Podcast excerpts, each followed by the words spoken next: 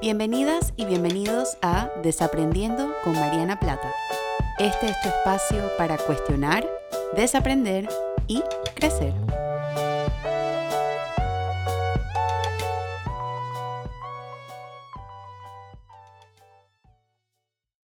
Hola a todas y a todos y bienvenidos a un nuevo episodio de Desaprendiendo.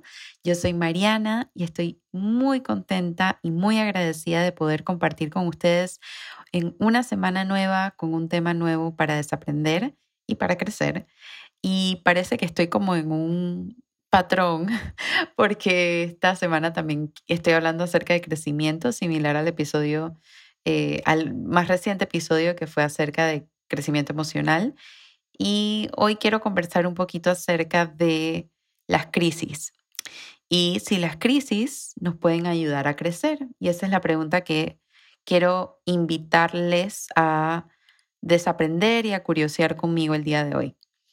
Y la razón por la cual hice este episodio es por dos razones. Era un tema que desde hace ratito quería conversar. Creo que lo he mencionado en el episodio, por ejemplo, del duelo. He hablado por encimita de esto, pero no lo creo que no lo había procesado o pensado o desarrollado de la manera como lo diseñé para el episodio de hoy. Y la segunda razón es porque, si no sabes todavía, la semana pasada lancé mi primer libro, que es una colección de ensayos que se llama Adentro y está disponible en Amazon Kindle, solamente ahí en este momento. Y quería hablarles un poquito acerca de cómo fue ese proceso, entonces, pero tampoco quería hacer como un episodio acerca de cómo fue la experiencia de escribirlo. Em, quería hacer como un tema de psicología, un tema de, para desaprender, pero al mismo tiempo hablarles un poquito también acerca del libro que me emociona muchísimo y estoy muy, muy contenta y muy agradecida con la recepción que ha tenido hasta el momento, con los comentarios que me han enviado, con las frases que comparten que les gustan. Y voy a hablar de eso hacia el final. Eh, pero mucho de, ese, mucho de ese libro, muchos de esos ensayos, muchas de esas reflexiones son acerca de la pandemia y son acerca de cómo me di permiso de quizás pensar sobre mis emociones y utilizar la pandemia para crear algo y para hacer algo nuevo, para mirar hacia adentro, por eso se llama adentro, y creo que va muy a tono con lo que les quiero hablar el día de hoy, que es precisamente las crisis. Y yo creo que es importante empezar el episodio definiendo qué es una crisis. Y según el diccionario Merriam-Webster, que es el que usé para que, me, que fue la definición que más me gustó, eh, una crisis es un evento emocionalmente intenso y significativo que evoca emociones intensas en la persona y cambia su estatus de vida. Entonces, usando esa definición, podemos ver que una crisis puede ser una mudanza, puede ser un cambio en el estilo de vida importante de la persona, una pérdida, eh, una muerte de un ser querido, una ruptura, un cambio de trabajo, desempleo, un divorcio y una pandemia. Y las crisis generalmente evocan miedo, desesperanza, estrés, incertidumbre, ansiedad, tristeza profunda, suelen tener una nube de emociones altamente intensas y altamente displacenteras. Y cuando estamos en esas nubes de este tipo de emociones que se sienten de manera muy, muy fuerte en nuestro cuerpo y que se sienten de manera muy fuerte en nuestro estado de ánimo y en nuestras relaciones y en nuestro trabajo, a veces puede ser difícil ver otra, otro lado de la moneda o, u otra perspectiva. Y yo creo que cuando hablo acerca de, creo que creo que hay que tener un poquito de cuidado cuando hablamos acerca de las crisis y si pueden transformarnos y si pueden eh, ayudarnos a crecer, porque el propósito y la intención de esta conversación no es minimizar la experiencia emocional ni decir no te sientas triste, no te sientas bravo, no te sientas con miedo, tienes que ser fuerte, tienes que seguir adelante. No, no es eso lo que estoy intentando decir, sino darnos permiso de sentir esas emociones y al mismo tiempo dejar un espacio para transformar esas emociones en algo más, eh, que es muy diferente a limitarlas o negarlas. Por supuesto que hay condiciones socioeconómicas y de la realidad del contexto de cada persona que hacen que puedan transformarse de una crisis de una manera más em, compleja o de una manera más sencilla o de una manera más fácil o de una manera más difícil. Y ese es un tema que me encantaría abordar en algún momento, como que la de los factores sociales y, socioeconómicos que, y, y, cómo impactan la salud mental. Sin embargo, en este momento me voy a abstener de hacer ese, esa distinción, más allá de, de nombrarla, porque es un episodio creo que por completo que se puede hacer con ese tema. Lo que, lo que estoy tratando de decir un poco es, si nos damos permiso a pensar sobre nuestras experiencias difíciles y nuestras crisis y nuestras caídas como algo más allá de algo que fue muy doloroso y que fue muy triste, sin quitar esa experiencia o sin ignorar esa experiencia, yo creo que podemos transformar algo sumamente poderoso, reparador y de muchísimo crecimiento emocional en nuestras vidas. Y estas caídas son importantes y son necesarias en nuestra experiencia humana porque nos permiten acordarnos de otras cosas, nos permiten practicar, por ejemplo, la gratitud y nos permiten ver el mundo de una perspectiva diferente. Y yo creo que a veces es difícil hacer eso cuando estamos tan abrumados con estas emociones tan intensas que les decía. Cuando sentimos mucha tristeza y cuando sentimos mucho enojo y cuando sentimos mucha incertidumbre, es muy difícil salirnos de ahí y decir, ok, ¿qué estoy aprendiendo de esto? Y algo que yo intento, una perspectiva que yo intento darle a mi vida personal con las dificultades que he enfrentado en, en mi vida, es cambiar la pregunta de por qué esto me está pasando a mí como en forma de queja y en forma de frustración y transformar esa pregunta en ¿para qué me está pasando esto a mí? Entonces, cuando yo transformo esa pregunta, no es que me estoy alejando de la tristeza, no es que me estoy alejando del dolor, no es que me estoy alejando de lo difícil que es pasar por una crisis, sino que estoy utilizando todo eso como energía para pensar qué, qué me vino a enseñar esto, en este momento de mi vida? ¿Qué me vino a mostrar? ¿Qué me vino a decir? ¿Qué me vino a, a, ayudarme a crecer en mi vida, a reflexionar en mi vida? Y esa es, esa es algo que las crisis nos pueden dar y es un regalo que con frecuencia nos cuesta ver porque estamos tan sumergidas y sumergidos en esta nube de pesimismo y en esta nube de tristeza y en esta nube de dolor que es muy difícil salirnos de esa perspectiva. Entonces yo creo que estamos, cuando hablamos de una crisis, enfrentamos dos retos importantes que yo creo que, es, que creo que es valioso mencionarlo. La primera es cómo honramos nuestras emociones sin dejar que las mismas nos abrumen de sobremanera que no podemos ver el otro lado de la moneda o salirnos para ganar un poquito de perspectiva. Y mientras que al mismo tiempo tampoco caemos en el extremo de voy a tratar de ver la enseñanza de inmediato, de forma que termino ignorando mis emociones y tratando de, hacer algo al respecto o tratando de transformar algo muy rápido. Entonces, es un balance súper delicado cuando estamos en una crisis y eso es algo que creo que solamente ustedes van a poder reconocer cuál es el balance ideal para ustedes entre honrar las emociones y al mismo tiempo darnos esa perspectiva para crecer de ellas.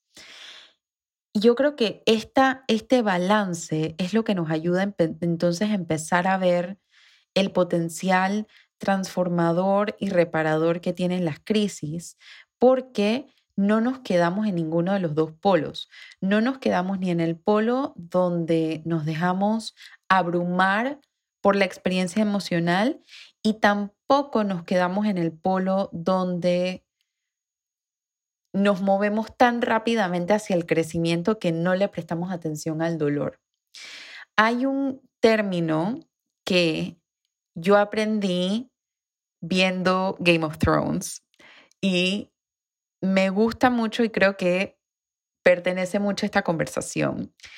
Y para los que no han visto o las que no han visto Game of Thrones, voy a tratar de hacer la menor cantidad de spoilers posibles, eh, pero me disculpan si se me va algo, pueden adelantarlo un par de segundos para no arruinarles ninguna parte de la serie.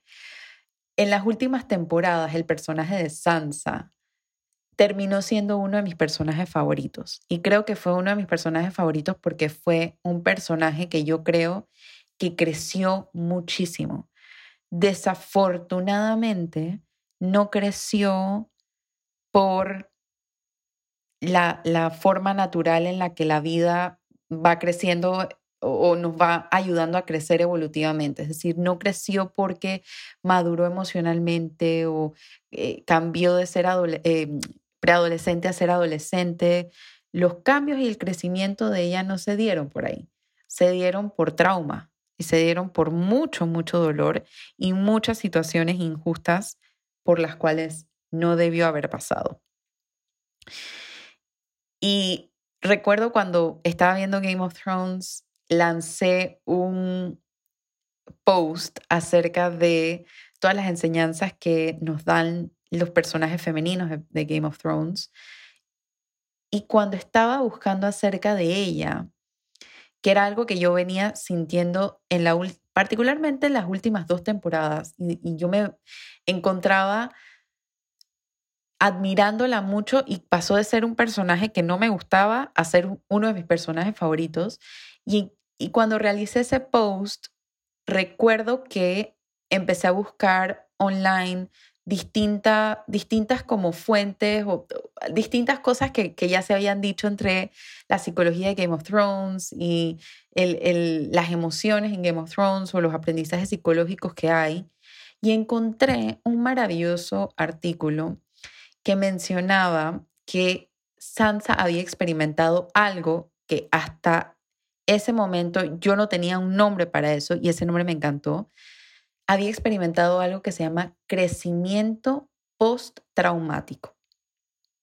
Como psicóloga informada en evidencia que soy, eh, porque este, esto lo encontré en uno, una de esas páginas web que no necesariamente es como rigurosa en, evidencia científica, me fui a buscar el término en journals o me fui a buscar el término en otros lugares y efectivamente es un término que muchos psicólogos, muchas psicólogas, muchos investigadores han estado explorando a partir de la experiencia de personas que han experimentado trauma o que han, por ejemplo, ido a la guerra y que no necesariamente desarrollan estrés postraumático, que es lo que tradicionalmente se esperaría que una persona desarrolle después de un trauma, sino que estaban empezando a manifestar otras cosas y eso estos dos eh, psicólogos que se llaman Richard Tedeschi y Lawrence Calhoun le llamaron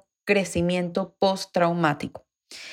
¿Y por qué estoy hablando del crecimiento postraumático? Porque yo creo que el crecimiento postraumático tiene mucho que ver con lo que les estoy conversando el día de hoy, que es cómo podemos crecer y cómo podemos aprender y cómo podemos transformarnos de las crisis.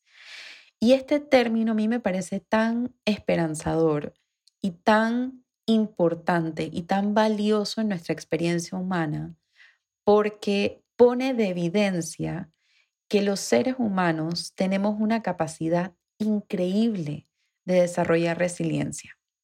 La resiliencia, como lo he, como lo he definido en episodios anteriores, es la manera en la que afrontamos las dificultades de la vida de una manera creativa y de una manera ingeniosa y de una manera sana. No podemos desarrollar resiliencia sin las crisis. Las crisis nos permiten desarrollar resiliencia y la resiliencia nos ayuda a afrontar las crisis. Y leyendo un poquito más acerca de esto en preparación para este episodio, me encontré con un artículo de un psicólogo que sigo desde hace mucho tiempo y me encanta. Ha desarrollado mucho, muchos escritos alrededor del tema de la creatividad, por eso me, me fascina leerlo que se llama Scott B. Kaufman. Y él escribió un artículo acerca de el crecimiento postraumático y utilizaba la metáfora de la técnica de kintsugi. Y la técnica de kintsugi es un método japonés que busca reparar cerámicas que están rotas con eh, elementos de oro o elementos plateados. Entonces, lo que termina, el producto final terminan siendo estos platos o estos, em, estos vasos o estas cerámicas que tienen estas piezas rotas, pero en cada ruptura o en cada línea donde hubo un quiebre, hay un pedazo de oro. Entonces se termina transformando en una cosa totalmente nueva, eh, visualmente y estéticamente hermosa, que es este plato con, con elementos dorados y con elementos plateados, que ponen en evidencia no hacer una cerámica nueva sin ruptura, sino que cuando la ves junta, es hermosa porque la ves toda, con todo y sus partes rotas. Y yo creo que esa es una metáfora tan poderosa y tan valiosa y una imagen tan importante cuando hablamos del crecimiento postraumático, porque se va a lo que yo les decía al inicio, no se trata acerca de no sentir las emociones displacenteras o transformar algo nuevo sin sentirlas o sentirlas demasiado de manera que me abruman. Es transformar algo nuevo con el dolor, transformar algo nuevo con las emociones difíciles, transformar algo nuevo con las emociones displacenteras, con las emociones intensas, con el miedo, con la incertidumbre, con la tristeza. Entonces, esto me parece que es una, una forma visualmente impactante de visibilizar la capacidad humana que todas y todos tenemos, que es crecer de el dolor y crecer de las crisis y crecer de los momentos difíciles. Porque tradicionalmente, evolutivamente, eso es lo que hemos hecho. Han venido situaciones difíciles y nos hemos podido adaptar. Han venido situaciones complicadas, retadoras y nos hemos podido adaptar. Entonces, no es nuevamente ni ignorar que las emociones están ahí, pero tampoco es apresurarnos a transformar algo porque tenemos que transformar algo. Y yo creo que ese tiempo solamente lo van a saber ustedes y solamente ustedes van a saber si quizás necesitan un espacio adicional para procesar ese dolor, que es también necesario y que es también válido y que también es esperado. Y algunas de las cosas que pueden salir de este crecimiento postraumático, de este crecimiento post-crisis, es, por ejemplo, una apreciación más grande de la vida, porque ya hemos pasado por momentos difíciles y ya nos hemos dado cuenta que lo hemos superado, nos sentimos más fuertes, nos sentimos más orgullosas, más orgullosos de nosotros mismos, nos sentimos con mayor autoconfianza, somos capaces de también disfrutar más la vida, ganamos una mejor apreciación de la vida. También ganamos una mejor apreciación de nuestras relaciones, de nuestro sistema de apoyo. La mucha, muchas de las heridas que se sanan, de las heridas emocionales que se sanan, de las heridas emocionales que se reparan, no se hacen en, en aislamiento, no se hacen de manera solitaria, de manera individual. Muchas veces se hacen de manera colectiva, muchas veces se hacen con nuestro sistema de apoyo. Entonces, atravesar estas crisis y atravesar estas crisis acompañadas y acompañados es una manera de tener una apreciación mucho más grande por las personas que estuvieron ahí.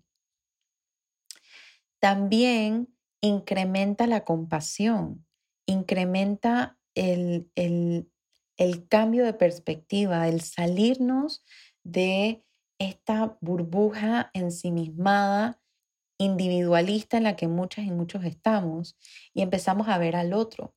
Porque como precisamente hemos pasado por un momento difícil, ya sabemos cómo se siente que otra persona pase por ese momento. Y al saber eso y al haber podido salir de ahí, podemos entonces acompañar a otra persona. También ganamos nuevas posibilidades y nuevos propósitos en la vida tenemos una, que era lo que mencionaba anteriormente, una mayor conciencia de nuestras fortalezas personales. Nos sentimos emocionalmente más fuertes, emocionalmente más resilientes. Somos más capaces de afrontar la vida y de afrontarla con entusiasmo también. También se desarrolla un componente espiritual importante para muchas y muchos que se dan permiso de hacerlo. Hay muchas personas que utilizan la fe y la espiritualidad como un eje y como un centro para poder superar una crisis o para poder, no me gusta la palabra superar, para poder transformarse de una crisis o para poder transformar esa crisis en algo. Y también, yo creo que este es uno de mis elementos favoritos, se desarrolla la creatividad. Con el crecimiento postraumático, al haber experimentado una crisis y al habernos dado permiso de sentir las emociones y también darnos permiso de tener ese momento de reflexión para pensar, ¿qué me vino a enseñar esto en mi vida? ¿Por qué o para qué llegó esto a mi vida ahora? ¿Para qué llegó esto a mi vida? ¿Qué me viene a enseñar? ¿Qué me viene a nutrir? ¿Qué me viene a transformar? Esas son preguntas que nos permiten desarrollar creatividad. Y la creatividad y la salud mental, tengo que hacer un episodio acerca de esto porque creo que siempre lo menciono y me apasiona tanto la creatividad porque yo también la he vivido dentro de mi propia salud emocional. Entonces, por eso me parece tan importante traer la colación en estas conversaciones. Incluso el mismo Sigmund Freud lo decía cuando decía que la salud mental es la capacidad de amar y trabajar. Es, es como usamos la creatividad con un propósito, con un sentido, con intención. Al hacer esto podemos tener un gran desarrollo creativo, un gran desarrollo creativo en nuestras relaciones, en nuestro trabajo, en nuestra vida, en nuestra perspectiva de vida, en nuestras rutinas, en lo que hacemos, en cómo, en cómo elegimos vivir. Podemos desarrollar toda una nueva experiencia creativa para vivir. Y eso es algo, eso es un regalo, eso es un regalazo, eso es algo tremendo, que yo creo que si vemos las crisis desde un punto de vista distinto, podemos entenderlas de esa manera. Y muchas veces eh, lo que pasa de manera inesperada es que empezamos a hacer, a darle sentido a un evento, a un evento inimaginable, a un evento doloroso, a un evento desgarrador, le empezamos a dar sentido. ¿Sí? Y eso yo creo que, que va en línea con lo que yo les decía sobre el propósito y la intención y la creatividad y preguntarnos él, ¿para qué me está pasando eso? Le estamos empezando a dar un sentido a esto. Yo creo que esas son preguntas después de, ya perdí el tiempo, siete, ocho meses de estar en pandemia, que es importante explorar. ¿Qué, qué, me, qué me trajo esta pandemia? ¿Para qué llegó esta pandemia en este momento? Y yo creo que vale la pena pensarlo de manera individual y de manera colectiva también, no solo como humanidad, sino también como sociedad, como cultura. En, en la cultura panameña, por ejemplo, para las personas que me escuchan en Panamá, ¿qué nos vino a enseñar la pandemia? ¿Qué trajo la pandemia? ¿Qué enseñanzas trajo para nuestra cultura, para nuestra sociedad? ¿Qué enseñanzas trajo para nuestras familias? ¿Qué enseñanzas trajo para, para nosotras mismas, para nosotros mismos, para el estilo de vida que queremos vivir? Esto es muy, esto está muy en el hilo de las cosas que yo exploro en mi libro y en, en la colección de ensayos que yo hago. Porque creo que a lo largo de, esta, de este tiempo he podido tomar diferentes emociones y diferentes sensaciones, pensarlas, reflexionar en ellas y transformarlas en algo. Eh, esto no ha sido un proceso que yo he hecho sola, lo he hecho con mi terapia personal, lo he hecho con mi familia, con quienes hablo frecuentemente sobre estos temas, lo he hecho con mis amigos, lo he hecho con mi comunidad, lo he hecho con el podcast. Siempre estoy reflexionando. Entonces, yo creo que, que, lo hago un poquito para tratar de darle un sentido a esto tan inimaginable y tan frustrante y tan desgarrador que le está pasando al mundo ahora mismo. Y la importancia de contrastar esto con las emociones que evocan es, nuevamente, no significa no sentir o luchar fuertemente para atravesarlo. Al contrario, el músculo de la resiliencia y el músculo de la creatividad se hace más fuerte cuando enfrentamos una situación difícil, pero cuando enfrentamos la situación completa. Cuando enfrentamos lo difícil y las enseñanzas. Cuando enfrentamos la tristeza y la gratitud. Cuando enfrentamos la incertidumbre y las enseñanzas. No es una o la otra, son ambas. Es como las la cerámicas kintsugi. No es la cerámica sin que se haya roto ni una cerámica nueva. Es la cerámica rota con elementos nuevos. Esa es la resiliencia, esa es la transformación de una crisis. Entonces, quiero, quiero dejarles hoy con un pensamiento o, quiero invitarles a reflexionar un poquito sobre esto, porque yo creo que la resiliencia y la creatividad se vuelven mucho más fáciles cuando las ponemos en práctica y cuando reflexionamos acerca de esto. Me gustaría que piensen en alguna situación difícil que hayan tenido en, su vida. Puede ser una ruptura, puede ser una mudanza, puede ser un cambio de trabajo, puede ser la pandemia, puede ser haber quedado sin trabajo, puede ser eh, la pérdida de un ser querido. Y yo quiero que pienses en qué enseñanza te ha dejado no esa pérdida, sino la experiencia completa. ¿Sí? ¿Qué enseñanza te dejó? ¿Cómo creciste de eso? Porque absolutamente todas las situaciones de la vida nos enseñan algo, incluso las displacenteras. Hay que estar atento y atenta a nuestro mundo interno para escuchar estas señales. Y eso es, yo creo que la síntesis o la intención principal de la colección de ensayos que hice y que es escribí, desarrollé y publiqué en plena pandemia, nace de una crisis, ¿sí? Adentro nace de una crisis. Y es también para potenciar esa búsqueda interna. Para mí, adentro, el libro adentro es el producto de un crecimiento post-crisis. Para mí adentro es mi forma de darle sentido a esta crisis y también es mi forma de invitar al lector de pensar sobre su propio mundo interno y también darse permiso de mirar hacia adentro.